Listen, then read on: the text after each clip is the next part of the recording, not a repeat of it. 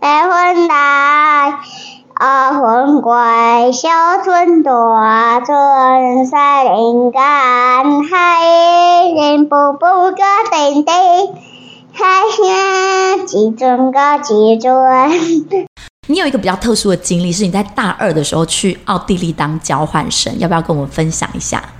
好，就是当时其实，在从美国回来申请完学校之后，因为就是华德福教育一直跟德国是很有关系的，嗯、就是我们知道我们的教育是从德国来，然后过去也会接触到很多就是德国来的志工，或者是就是当时我在美国的时候认识的志工，很多也都是从德国来的，然后我就觉得。德国这个地方，就是他们的教育理念跟台湾真的很不同。那我就很想要去看看那是一个什么样的地方。然后在我从十三年级，就是哎没有申请完大学的时候，我其实就申请了一个叫做 Au Pair 签证的东西，嗯、去了德国。然后但是当时很不幸运的就遇到疫情，所以我三个月哎三个礼拜之后，就因为疫情的关系。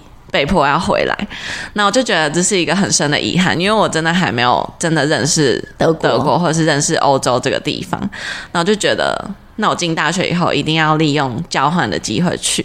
然后当时其实因为从小听到很多就是德国理念什么的，就会觉得那好像是一个很理想化的社会，嗯、对。然后所以我我心里也会有一种想法，是以后不知道有没有机会可以在那边。工作或者是在那里生活，嗯，然后，但是我很确定我想要走心理这个领域，对。然后我知道心理这个领域它其实蛮，就是应该说每个地方有每个地方的系统，然后就是想要在哪个地方工作，就是必须在哪个地方读他们的研究所。哦，所以我当时也在想说，就是我想要去。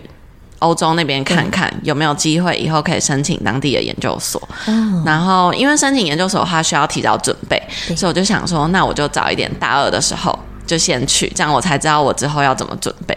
所以你等于就是去你们交大的姐妹校。对。那那时候你的德语怎么学呢？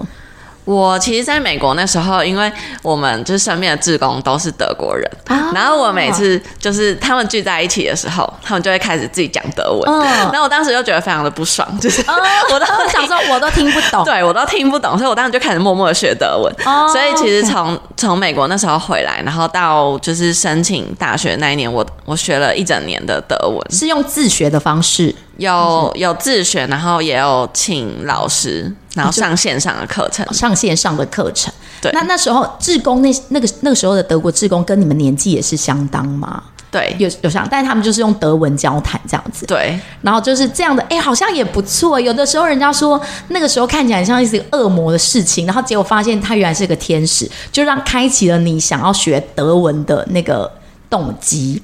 那后来你二年级去到。交换生的时候到大学吗？算是到大学里面到当地的大学。那那时候你的德文已经很不错了嘛？那时候就是因为毕竟在台湾学，然后没有环境可以练习，所以我那时候只能够做很基本的沟通，嗯、就是比如说去买东西的时候，我可以跟他们讲我要什么这样子，就是很基本生活上的沟通。但是聊天真的要聊什么很深入的东西，或者上课还是没办法，还是没办法。对但学校的授课就是在德国那边授课，应该也是用英文吧？嗯、呃，当时有英文授课跟德文授课，然后因为我的德文能力真的还不够好，所以我都只能选英文授课的课。那那边待了一年之后，你现在德文已经是很溜了。我是待半年了，哦，半年的时间，其实也还好，因为后来我发现就是。去一个地方交换短期的那种，真的很难融入当地人的社群。嗯、就是我的朋友几乎都是交换生，对，就是来自欧洲各地这样，嗯、所以我跟他们的交谈也就只能用英文，英文因为他们也不会讲德文。哦、真的？那你之后呢？我想你在正在为你自己的未来在铺路。你刚刚说研究所很想要到欧洲去。所以你现在已经大四了，你开始做了一些什么样的准备吗？嗯，就是后来我在奥地利那一年啊，我发现就是心理这个系统，就是它真的是跟文化背景很相关。嗯，就是我们真的要很了解一个文化，才有办法就是为他们做所谓的心理的咨对，就是才能够真的理解他们思考啊，或者是一些想法，他们背后的脉络。对对对对，然后跟语言也有相关。对对对，因为其实很有难度。对，就是如果要在当地念的话，一定要用德文念，而且就是德文必须要到他们母语的程度，对，才有办法。而且就是我后来发现，就是欧洲的系统。就是心理这个系统跟美国还有台湾不太一样，因为美国跟台湾算是相近，比较相近。对，但欧洲的话，他们有点像是在医学体系里面，哦 okay、所以就变成说要从就是大学再重新读，嗯，所以其实看起来困难重重。对，但是我感觉你现在其荣又面对了一个人生的交叉路口，因为大四了。大四好像有些人就会想说，哎，我之后到底是要就业，还是要继续念书，还是要哪里念书？那你自己现在对你自己，因为在半年就要毕业，你自己未来的规划是什么呢？我后来其实，其实我觉得提早去交换对我来说蛮重要，哦，因为我当时在就是欧洲的那半年时间，嗯，我就发现，其实每个国家都有每个国家的好，但是也有每个国家的就是。就是它一定有不好的地方，对，有它的限制，对。然后就后来就发现，其实国外的月亮没有比较圆，哦，就是 对。就是我发现，就是欧洲当然有欧洲的好，对，但是它不是一个乌托邦，嗯嗯，对。那我就发现，我那个向往好像，它就只是一个原本我心里的想象而已。对对对对，我好像大概能理解那种感觉。年轻的时候总会对某一些地方有所向往，就像我年轻的时候就很梦想要当主播，然后但是又觉得，哎呀，到底是要当主播还是不要当主播？然后但是我记得那时候新闻，就是那时候修新闻学的老师就跟我们说，很多人都会跟你说当记者不好啦，因为现在未来的这个环境，记者、主播都是一个就是不是那么那么好的一个职业。但是老师就讲一句话说。不论别人跟你说好不好，你都要自己做了才算数。所以我觉得刚刚听其荣的故事，我就有觉得说，哎，你就是很向往德国在那个时候，但是你努力过了，你也真正去做了之后，你才想说，哎，原来还真的不是很可行。那我再决定说，我 maybe 可以再往别条道路，不然人生就会变得有遗憾。就想说，我明明就想去德国，为什么长辈要跟我说德国不好？我就是可以到德国去。那有些东西就是要自己。年轻去踹过了，你就会知道说，哎，对呢，好像还真的不太可行，好像可以用别的方式去圆自己的梦。那你之后打算用什么方式去圆你这个心理咨商的梦呢？就是后来在奥地利的时候发现，其实台湾，其实在美国的时候就有发现，就是台湾其实有很多好的地方。嗯，然后后来我就觉得，就是因为我真正喜欢的还是心理这个领域。对，那不管在哪里，我觉得只要让我可以往这个方向。我觉得对我来说都是，就是是我可以很喜欢的、很享受的，所以我后来就决定，那我就好好的在台湾，嗯，就是往这个地方发展。OK，你之后还会继续念研究所吗？会，就是我在今年的时候也有申请了研究所，嗯，然后真的非常竞争哦，真的心理智商 对，也是一样交大，还是说你有别的？因为交大他后来就是在我进去之前，交大的心理智商组就因为老师离开，所以就关掉了啊。所以后来现在就就没有研究所的部分。嗯、然后，所以我后来是申请到了那个台北市立大学的智商所，咨商所。所以之后就会到台北那边去念书。对。OK，非常恭喜你。那我们刚刚聊完说，在大学有一些比较不适应的事情，那我们相信大学生活应该也是非常的精彩。你觉得你自己在进了大学这四年的殿堂里面，最大的收获是什么？因为有一些啊，就是华德福的家长会认为说，呃，好像啊，我们在华德福教育里面就是一个很开放式的学习，那孩子都很有批判性的思考，好像。不一定一定要念大学，或者有的孩子去念了大学之后回来，他可能的分享也会说，呃，大学台湾大学好像学不到什么东西。那真的学不到东西吗？你在大学这四年里面有没有觉得很精彩，还有很值得的部分？嗯，我觉得学不学得到东西，真的要看学校里面有没有办法提供你专业上的。就是就是协助对，然后当时其实我也我也有遇到这个问题，因为在交大他的智商组关掉之后，其实他的心理资源就比较少，特别是在智商这一块。嗯，然后所以当时但是百川因为有就是做专题的制度的关系，所以我去找教育所的，就是心理专业的老师去跟他做专题。那当时他就有建议我说，虽然学校没办法给我这个资源，但是他很建议我去就是张老师那个机构去培训。所以就是算是我觉得比较像是自己找资源哦。对，就是后来我到就是张老师那边培训之后，才真的接触到就是咨商这个领域，然后去受训，然后真的有实务上的经验。哇，所以像其荣说的，其实大学也不是说全然的没有办法学到东西，而是你自己要能够去找找寻你自己的资源。对，看来你在大学过得很丰富，因为你还又到了德国去，然后好像还有一个很特别的经历，就是你说你刚刚去柬埔寨回来。对，柬埔寨又是一个什么样的故事呢？就是当初是君凯，就是因为君凯同学，就是你的。青梅竹马的同学吧，对，算是，但他比我早进交大，然后当时他大一的时候就参加了学校的国际志工团去柬埔寨，然后当时他就非常强烈的推荐我说，进大学之后一定要参加这个国际志工团，但我一进大学就遇到疫情，嗯，所以那个团就一直没办法出去服务，然后好不容易等到我大三的时候，他们终于说，哎，就可以重启，就是去国外服务了，我就想说，那我一定要赶快去参加。对，所以你就到了柬埔寨去帮那边的人盖房子吗？盖足够？对，就是我们这个服务的项目是帮忙做公益建筑，然后就是跟当地的家扶中心合作，然后就是因为当地的家扶中心他们会帮助一些就是比较弱势的社区，然后在他们发放物资啊，或者是上课的时候发现就是他们那个地方的空间不足，所以他希望我们可以就是跟当地人。就是算是跟当地人合作，然后一起盖一个半开放式的空间给他们，然后顺便也把我们就是木工啊、足够的技术带过去，然后让当地人他们也可以学习自己建造。嗯。这样子听起来，在奇荣的生命经验里，好像有好几次的国际志工的经验。因为在华德福教育里面，我们十十一那个时候好像会去尼泊尔，对，所以去了尼泊尔，然后你又去了美国的老人这个照护社区，然后又去了柬埔寨。你自己觉得，在你这三个，除了这三个，还有其他的吗？国际志工的经验？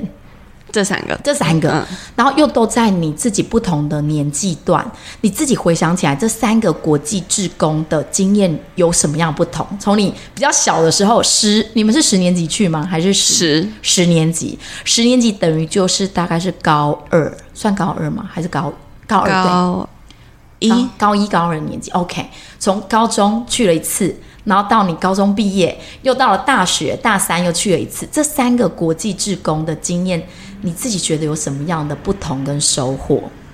我觉得当初因为尼泊尔那时候是我人生第一次出国哦，然后就去到了这样的国家，我觉得对我来说是一个算是跳脱舒适圈，然后还有文化冲击，就是当初会发现哇，原来就是世界上有跟台湾这么不一样的地方。嗯对，好像打开了你的眼睛。对，然后当时因为去到尼泊尔，其实他们的环境还蛮困难的。对，但是就当时就发现当地的人好满足哦。哦。就是他们，我以为他们会就是每天过得苦哈哈，然后就是像我们一样抱怨生活有什么不满。可是去到那边之后，发现就是其实我们原本觉得好像是要去帮助他们，对，但其实是他们带给我们更多东西。哇。所以在那个时候，你们小小的年纪就忽然把，就是那个感受好像就被打开了。在那里有发生什么比较特别的经验，让你印象很深刻吗？当时哦。哦，其实当时有发生一个让我觉得，虽然有觉得蛮难过的，对，但是也是很印象深刻的事情，就是当初要去爬山的时候，我刚好那一天生病，嗯，就是上吐下泻很严重，对，然后就是上山上到一半的时候，随队的医生就说他觉得我状况不行，对，然后就就是。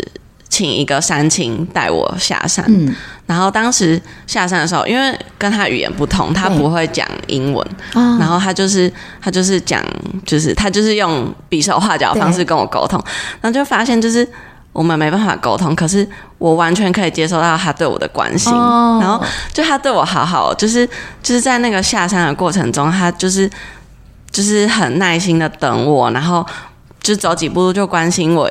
的状况，然后、就是、他是背你吗？还是说他是、嗯、他是走在前面帮我背我的包包，背你的包包？对。然后当时就觉得，就是人跟人的连接，原来可以透过就是不需要言语的方式，哦、非语言，对，也可以传达。但后来就是在我下山回到医院之后，就是其实原本校长有跟他说，他可以不用再上山对去找他们，但是对他自己可能他很。尽责，对，在这份工作，所以他就自己愿意还是回到山上。但是在上山的途中，就是那一辆巴士，就是他翻下山谷。啊，对，然后后来就是他就就是那个向导他就过世，他就离开人间了。对，哇，这对你的冲击，你什么时候接受到这个讯息？后来校长他们从山上回来之后，才跟你说，对，校长才跟我讲，就是校长跟，那你那时候小小幼小的心里有没有觉得？刚刚对你那么就是那么烧钱才对你那么温暖的人，然后就不见了。你有没有觉得生命很脆弱？有，我当时就是深刻体会到生命的那个脆弱。但是他对我来说的冲击又是，就他对我的那个好是一直留在我心里，哦、然后就会觉得我好像想要带着他的这一份，也就是一起活下去。哇，太令人感动了！我觉得我快掉眼泪了。而且你那么小的，那么那时候才高中而已，就是生命很大的一个冲击。对。但后来好像也转化成一股力量，对，让你继续往前。所以这是你之后再继续当国际志工的原因吗？嗯，可能。我觉得可能有一部分是吧，然后也有一部分是让我更想要就是做助人这个助人的工作。对，嗯，美国的部分有分享过了，那你还有想要分享？就是我们刚刚说这三段，刚刚那个尼泊尔这一段真的是令人很刻骨铭心。那接下来这两个呢？你后来你觉得有什么不同的收获？我觉得在。在美国那一段期间的收获，其实像刚才提到，就是我在做这一份工作的过程中，我发现，就是除了带着一个使命感之外，我发现其实我是真的享受这个过程。哦，对，嗯。然后柬埔寨呢，就是君凯叫你去的这里。嗯，柬埔寨其实其实也蛮特别的，就是我觉得它其实跟尼泊尔的状况有点像，嗯，就是在柬埔寨的那个地方，他们的人其实也是过得非常的辛苦，但是就物质上是很匮乏的，对，物质上是很匮乏的。但是我发现他们跟尼泊尔一样，就是就他们在心理上，其实他们还是拥有很多东西。然后我觉得在因为在大学的这四年当中。就是好像慢慢的进入一个主流的社会，然后我觉得好像有时候会有点迷失，就会开始追求一些就是世俗上的成功跟金钱，然后就会有点变得不快乐，嗯，就是好像会开始想要追求这些外在的东西，对。然后我觉得在柬埔寨的那个过程是让我看到，原来其实除了这个以外。就是心理上的富足，它跟外在的这个东西，它是没有必然的直接的相关。所以等于每一次去当国际志工的时候，你就可以再拉回你自己比较内在的部分，不会被这些世俗的框架给框住。对，就是好像我可以再回到，就回来思考，说我为什么想做这件事情，然后这件事情带给我的真的是什么？哇！最后，我们想要问其荣，就是。在华德福教育，因为你应该也是从小就在这边幼儿园开始念嘛？你几年级？哎，我是从小一小一开始在华德福教育，然后一路到这样子。你回想啊，在华德福教育里面，不论是比较小的时候，或是中学，或是高中，有什么样的课程让你留下很深刻的印象，或者那样的熏陶，让你到现在都还记忆犹新？我觉得好像。如果要说印象最深刻是刚刚分享过的尼泊尔的部分，啊、尼泊尔的国际。但如果整个熏陶的话，我觉得它不是一个单一的，嗯，就是我觉得是在就是整个成长的过程中，我觉得是特别是看到学校里的老师，嗯，我觉得学校里的老师他们真的是就是可以完完全全的看到他们的，就是他们做这份工作是为了他们的理想，然后我觉得他们好像是用生命。在展示给我们看，说就是其实我们可以追寻着自己内心真正想要的。这个这个体悟真的是非常的深刻哎，我觉得徐姐姐我搞不好都还没有像你有这样的一个层次的体悟。但是你讲到华德福老师，我真的会觉得蛮有感觉的，因为这几年我从孩子三岁到现在，大概在海参大概是第六年的时间了，我也真的觉得这边的老师。他们真的是用生命在工作，然后用身体力行，就是自己就是一个楷模。例如说，他要孩子跑二十一 K，他就自己一个妈妈，他也下去跑二十，就是这样子跟着练练练，然后自己也去跑二十一 K。我就觉得这样老师真的让我觉得很非常非常的伟大，真的好像只能用伟大两个字来形容他们。所以这些老师一直在你生命里留下了很深刻的一个印象。对，跟那个种子，对。那最后呢，还有一个问题，刚刚本来说最后一个问题，但是我觉得这个问题也非常非常重要，就是说，呃，爸爸妈妈在陪你的这段时间，因为有时候我们说家里难免有些长辈，他们不理解华德福教育是什么，然后可能每次见到你的时候，就说，哎呀，那你到底学了一些什么？那但是学了一些什么，也不是三言两语可以去讲的。那妈妈跟爸爸在这个。呃，你在华德福教育的这些年以及现在，你觉得他们给你的陪伴跟给你的那些爱，什么样的部分是你让你很深刻的？我觉得是无条件的支持哦，嗯，无条件的支持你。对，爸爸妈妈有怀疑过你吗？就是你在十三年级、十四年级的时候。其实也有，可是他们不会，因为他们比较像是不是怀疑，是担心哦，就是他们还是会担心说，就是我这样子一直寻找，会不会找三年之后 还是找不到我想要什么？OK，所以他们是担心，对，然后会想要知道你探索到哪里了，对。但是就是其实，在成长过程中，我发现他们不会去要求太多。就大部分的时候，他们是就是我自己提出说我想要什么，然后他们就会说好，就是就会支持我去。就你想做什么，他就支持你。对，然后该出现的时候，他们也都会出现。对，但他不会，但是作业都是你对自我的要求。他们对你的作业，缴交的作业会要求吗？不会。哦，真的哦，他们只会要求我赶快去睡觉。OK，所以哥哥跟你说睡觉很重要。对，所以你从小到大都几点睡？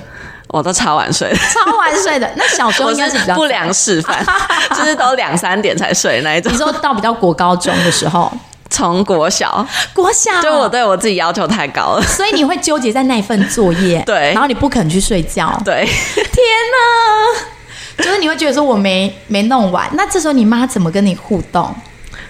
他其实就会有一种无奈，可是他还是会觉得，好吧，你既然这样子，那我也只能尊重你。那他陪在你旁边吗？还是他就先睡？他先去睡，他先睡。他说：“你赶快弄，赶快去睡。”因为最近我们家的弟弟三年级，有一天他也是作业写不完，就是那个练习本，因为他写不完不是老师功课太多，而是他就是本来是每天要写两篇的。然后你知道小孩就是小小孩，他没有什么，哎，不是小小孩，就是三年级的孩子，他没有什么时间观念，还没有很清楚，他就总觉得。这个十五篇我应该可以两三天就写完，所以以至于他就是前面写了一两篇之后就一直没有动，等到他发现隔天要交的时候，他有十来篇都没写，然后他就很纠结在那个功课的时候，然后我们家因为可能我们也疏忽没有知道说他这个东西原来明天已经要交，那他无意间他讲出来说他明天要交，他就是。洗完碗，他也是有把我交代给他家事做完，然后就开始一直在那边就是写写写，然后爸爸就说，你到底是要写几篇？他就说要把这一本都写完。爸爸就说，你这写到十二点都写不完，然后他眼泪就流下来了。然后说，爸爸说我十二点都写不完，他就哭了这样子。然后我这是第一次遇到我自己的孩子，就是他。八点多，因为他平常大概八点多一定会睡觉，然后还在写，也还没洗澡。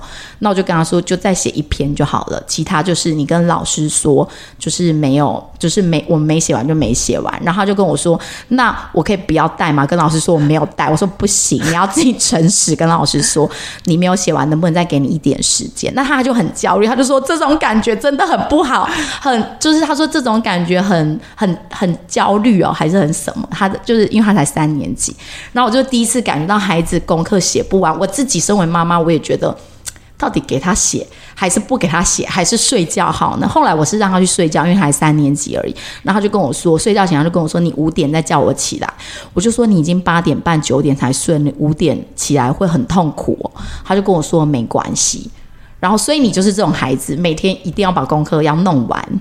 对，但是我后来发现，就是我父母。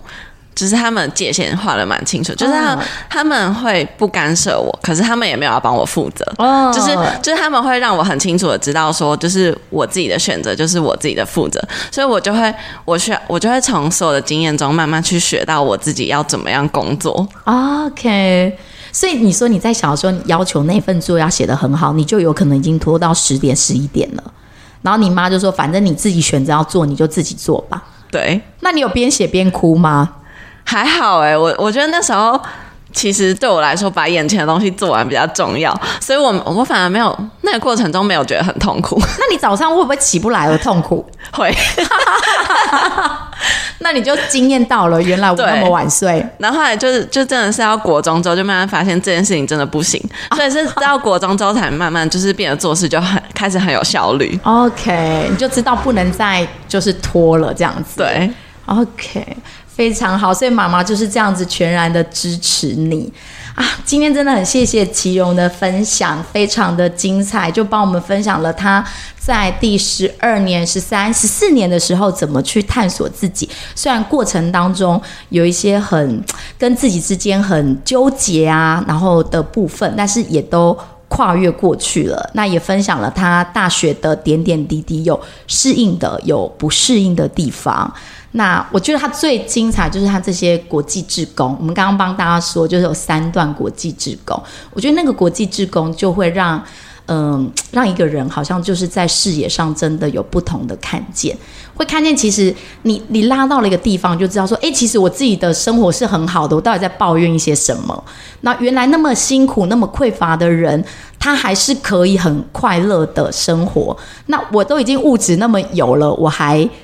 就是天天在抱怨，那我觉得在孩子呃高中这种二十岁就能经验到这个部分也是非常好的，所以家长们不要再担心孩子去尼泊尔会不会有什么太大的危险啊 什么之类的，连柬埔寨都不会，是不是？连柬埔寨都不会，大家就是 心还是最重要的，对不对？那份心好，非常谢谢，然后也知道了原来爸妈在。陪伴孩子的过程当中，我们可以全然的去支持他。虽然有时候我们会担心，我们会把我们的担心稍微隐藏起来，不要让孩子那么那么的有，就是看见我们大人的担心，或承担了我们大人的担心。其蓉最后还有想要跟学弟妹还是家长分享的吗？我还要突然想到一个部分，就是我在大学那时候，我刚才说到我很喜欢的那个老师，嗯，然后有一次他上课的时候，他就在说他对教育的想法，然后他就觉得说，教育不应该只是知识的累积，他觉得教育应该是让人在学习的过程中可以有领悟。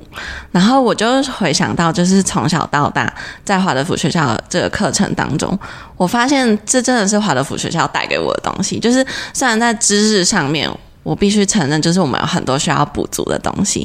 可是我觉得，就是在这个过程当中，对于生命的领悟是没有办法从这些知识当中直接学习到的。然后，我觉得这是我们跟一般的学校很不一样的地方。